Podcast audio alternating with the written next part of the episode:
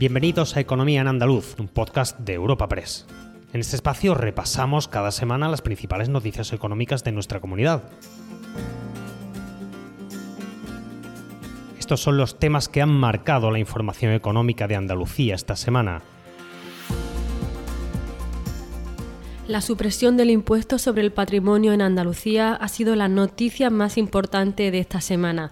El presidente de la Junta lo anunció en Madrid y las reacciones a favor y en contra no han parado, incluso abriendo un debate a nivel nacional. Ahora lo veremos con más detalle, pero también hemos conocido la cifra global del presupuesto andaluz para el próximo año, más de 45.000 millones de euros, 5.000 más que el actual. Por otro lado, la regulación de la actividad de los VTC por parte del gobierno andaluz está creando tensiones en el sector del taxi. Los taxistas no le ven sentido a lo propuesto y ven que el 1 de octubre, fecha límite para permitir que los VTC sigan operando en núcleos urbanos, se acerca. Y por último, el sector pesquero también se ha llevado titulares esta semana. La Unión Europea ha vetado la pesca de arrastre en zonas protegidas del Atlántico, lo que ha afectado al Golfo de Cádiz espacio patrocinado por la Asociación de Trabajadores Autónomos ATA. La bonificación al 100% del impuesto cedido al patrimonio ha centrado gran parte de la atención informativa de la semana. Su supresión se aprobó junto a modificaciones en la tributación del IRPF y en el canon del agua y suponen en total 360 millones, de estos 95 del impuesto al patrimonio. El argumento central de la Junta para establecer esta medida es evitar la huida de capitales y atraer nuevas inversiones. Además, espera que se pueda compensar con el incremento de contribuyentes previsto en IRPF. El presidente de la Junta de Andalucía, Juanma Moreno, lo explicaba así en la capital española.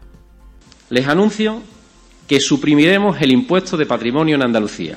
Esta bonificación al 100% del impuesto de patrimonio no tendrá, porque yo ya sé las críticas por dónde van a venir a, la eliminación de antipuestos, pero quiero aclarar algunas cosas. Primero, no tendrá apenas impacto negativo en las cuentas de la Junta, puesto que apenas supone un 0,6% de lo que recauda el conjunto de la Administración andaluza. Sin embargo, sí que atraerá capacidad inversora para el fomento de la actividad económica y también del empleo. E incentivará que las personas físicas establezcan su residencia fiscal en Andalucía y, por tanto, producirá un incremento de contribuyentes por IRPF y por otras modalidades de imposición indirecta mucho más relevante que la pérdida de patrimonio. Los sindicatos no tardaron en dar la voz de alarma. Las reacciones llamaban a establecer un criterio único a nivel nacional y tachaban de caramelo envenenado y regalo fiscal esta medida. UGT ha avisado de la competición que se puede abrir entre comunidades con rebajas de este impuesto, mientras Comisiones ha reprochado que sea una decisión para los ricos y no para la clase trabajadora, y ha advertido de que la falta de ingresos puede terminar repercutiendo en la calidad de los servicios públicos. Lo explicaban la secretaria general de Comisiones Comisiones Obreras en Andalucía, Nuria López, y el secretario de Relaciones Laborales y Empleo de UGT a nivel andaluz, Juan Carlos Hidalgo. Preocupante que el presidente de la Junta de Andalucía tenga que ir a Madrid a presentar su propuesta. Esto significa que el presidente está pensando en otra cosa y no en Andalucía. De las medidas que anuncia, ya reconoce que las rebajas, que los regalos fiscales van para los ricos pero que esto también, esta propuesta, va a suponer recorte por falta de ingresos en los servicios públicos y que Huelva, por ejemplo, va a seguir estando sin su hospital público materno-infantil o que la gente en los pueblos va a seguir tardando más de 10 horas en que llegue la ambulancia para desplazarse al hospital porque el servicio se encuentra bajo mínimo. Esto es lo preocupante de la política fiscal del Partido Popular en Andalucía. En cuanto al patrimonio, la desaparición del impuesto de patrimonio, que, según dice el presidente supone un 0,6% de la recaudación, eh, ya lo hizo el gobierno de Zapatero y lo recuperó el gobierno de Rajoy. Eh, no es que nos parezca ni bien ni mal, sino que entendemos que lo que debe existir es una política fiscal igual en todas las comunidades y no entrar en una competición. Es decir, que eh, este tratamiento del impuesto de patrimonio se debía decir, se debía ser igual eh, con indiferencia de dónde resida los ciudadanos dentro del Estado, ¿no? La educación es la mejor base para el progreso y los docentes andaluces el mejor motor para que cada estudiante pueda descubrir su vocación y desarrolle sus potencialidades. En este curso 2022-2023 impulsemos juntos el camino hacia el futuro de Andalucía. El mejor sitio para crecer. Junta de Andalucía. Pero no todo han sido críticas frente a la supresión del impuesto al patrimonio. La patronal andaluza ve esta decisión del gobierno andaluz como una oportunidad para competir mejor con el resto de España sin que se tenga que resentir la recaudación, que incluso piensa se puede multiplicar al representar un atractivo fiscal.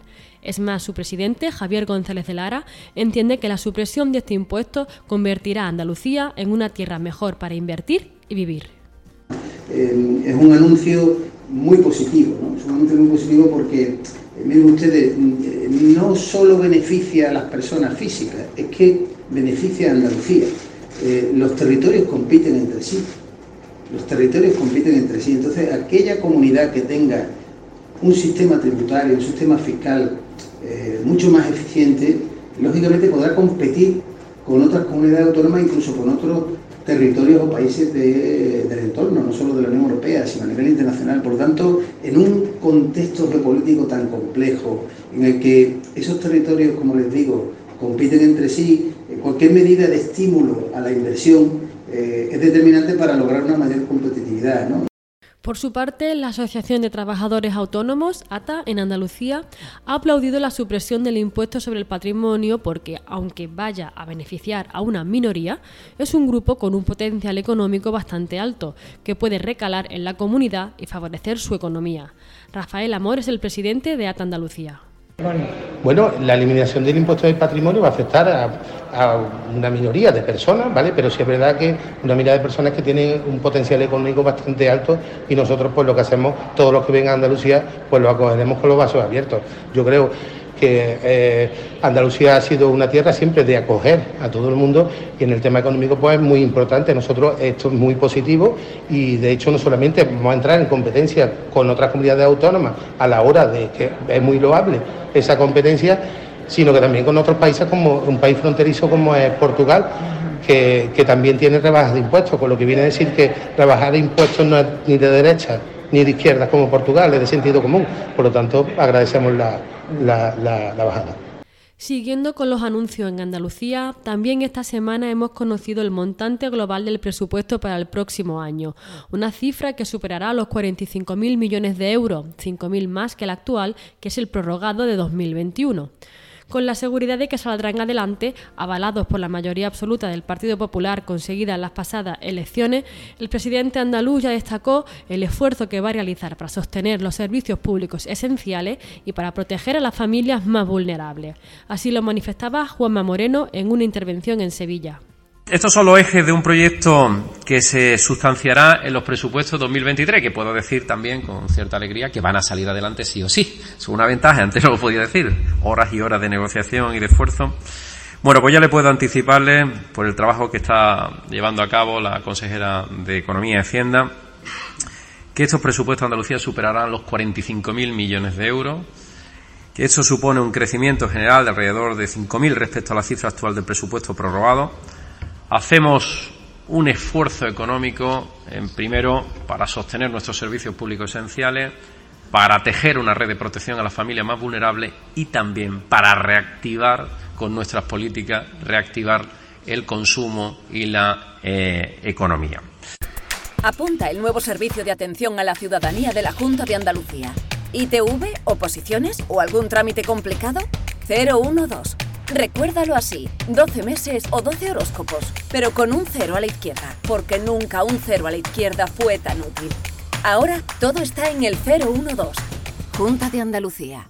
La regulación para permitir la actividad de los VTC en los núcleos urbanos a partir del 1 de octubre está provocando enfrentamientos entre las diferentes partes.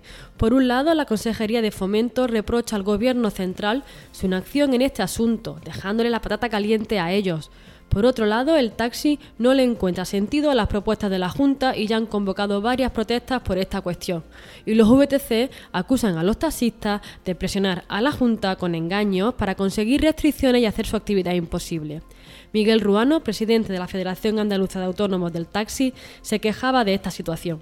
La reunión no ha, no ha avanzado, la Administración se enroca en propuestas que no tienen ningún sentido propuestas que no ha cumplido en los últimos cuatro años, como la, como la inspección, la sanción y el control. La inspección, ni, ni hay efectivo de, inspectores en la Junta de Andalucía, creo que hay seis inspectores para las ocho provincias de Andalucía. Ni las policías locales les interesa el asunto, ni los ayuntamientos ponen medios para que a los policías locales hagan cumplir la, la intrusismo, las irregularidades que cometen la UTC. Por lo tanto, insistir con el sector de que van a sancionar más, de que van a controlar más y van a vigilar más, que de verdad que nos molesta ya un poco porque parece que nos toma por, por ignorantes. En cuanto al sector primario, la cigala y la gamba roja, las principales especies que se capturan mediante la pesca de arrastre en el Golfo de Cádiz, verán mermada su oferta tras el veto de Europa a este tipo de arte para proteger ecosistemas vulnerables. Ante esta tesitura, el sector pesquero critica que se tomen estas medidas tan estrictas con informes de 2009 y por tanto desactualizados. En esta misma línea lo ha expresado la consejera Carmen Crespo. Estamos muy preocupados con el tema de la pesca del arrastre, especialmente por esto que hoy se, se, publicaba en el Golfo de Cádiz, que a nosotros nos afecta a 120 barcos a 600 tripulantes. Y creemos que además se están tomando decisiones y estamos totalmente de acuerdo con el Ministerio de forma unitaria, donde no se tienen en cuenta los estudios actualizados sobre el Golfo de Cádiz. Esto ya ocurrió en el Mediterráneo y también nos tememos que en el Mediterráneo siga ahondando en ese peligro y en esa posibilidad. Nosotros hemos ido de la mano en este caso, tenemos el mismo criterio que el Ministerio al respecto y desde luego pues apostamos porque sigamos peleando para eh, intentar enseñar en Europa que tenemos estudios actualizados que realmente eh, detraen de ellos que los caladeros están mejor y que por supuesto lo podemos enseñar entre todos tanto en el Golfo de Cádiz como en el Mediterráneo. Y con la llegada del otoño empezamos a poner la vista en las Navidades y por tanto en su alumbrado. Cada año se encienden antes, pero la Junta prepara un reglamento en el que quiere incluir que estas típicas luces que adornan los municipios no se enciendan antes del 8 de diciembre. Con opiniones a favor y en contra, el gobierno andaluz ha insistido en que se trata de recomendaciones porque la decisión final es municipal. El portavoz del gobierno andaluz, Antonio Sanz, respondía así en rueda de prensa a este asunto decirle que nosotros, desde luego, cualquier iniciativa que tomemos lo haremos en el marco del máximo consenso y diálogo con los ayuntamientos, con las corporaciones locales en este sentido y que no vamos a aprobar nada que no esté tratado, consensuado, dialogado, incluso que la decisión final corresponda a los ayuntamientos, que son los que en este sentido toman la iniciativa y nosotros podemos hacer recomendaciones en esa materia. Pero la decisión debe corresponder a los ayuntamientos, que son los competentes para para contratar, para licitar, para, para poner en marcha ese tipo de, ese tipo de, de iniciativa. Recuerda que puedes encontrar estas y otras muchas noticias económicas en la sección Andalucía, en nuestra web europapress.es. Puedes suscribirte a este programa y al resto de podcast de Europa Press a través de Spotify, Apple Podcast, Evox o Google Podcast.